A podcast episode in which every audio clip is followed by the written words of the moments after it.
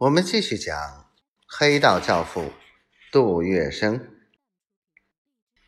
上海的名流文人和杜月笙的徒子徒孙被吴少树弄得莫名其妙。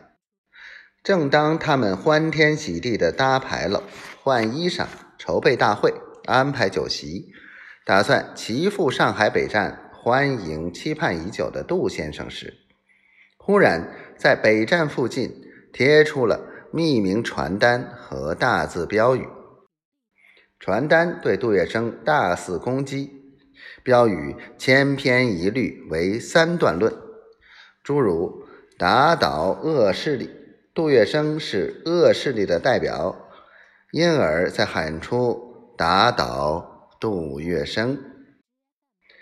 八年抗战，杜月笙立尽了功劳，现在抗战胜利了。他满怀兴奋，一团欢喜的回乡，却落成这般凄凉光景。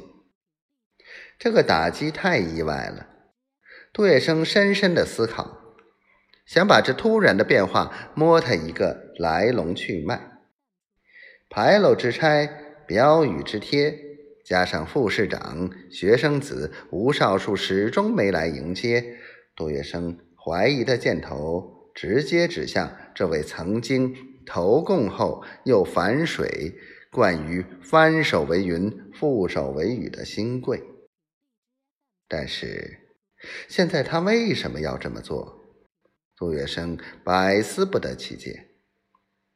杜月笙很想借在顾家堂的家里清静一下的时间，细细找出问题的症结。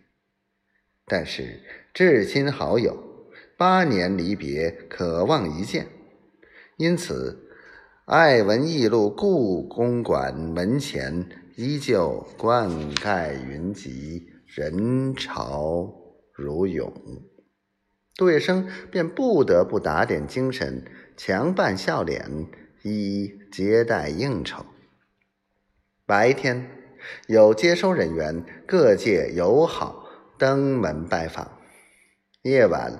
一些落过水的汉奸国贼，自知国法尊严，罪无可逃，在走投无路时，或者自己亲来，或者派遣家眷代表深夜求访，恳求杜先生为他们出出主意，想个办法。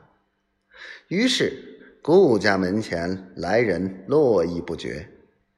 这样，杜月笙没有思考的闲暇，而且弄得精神体力应付不来，只好叫几名得力的弟子代为迎宾送客。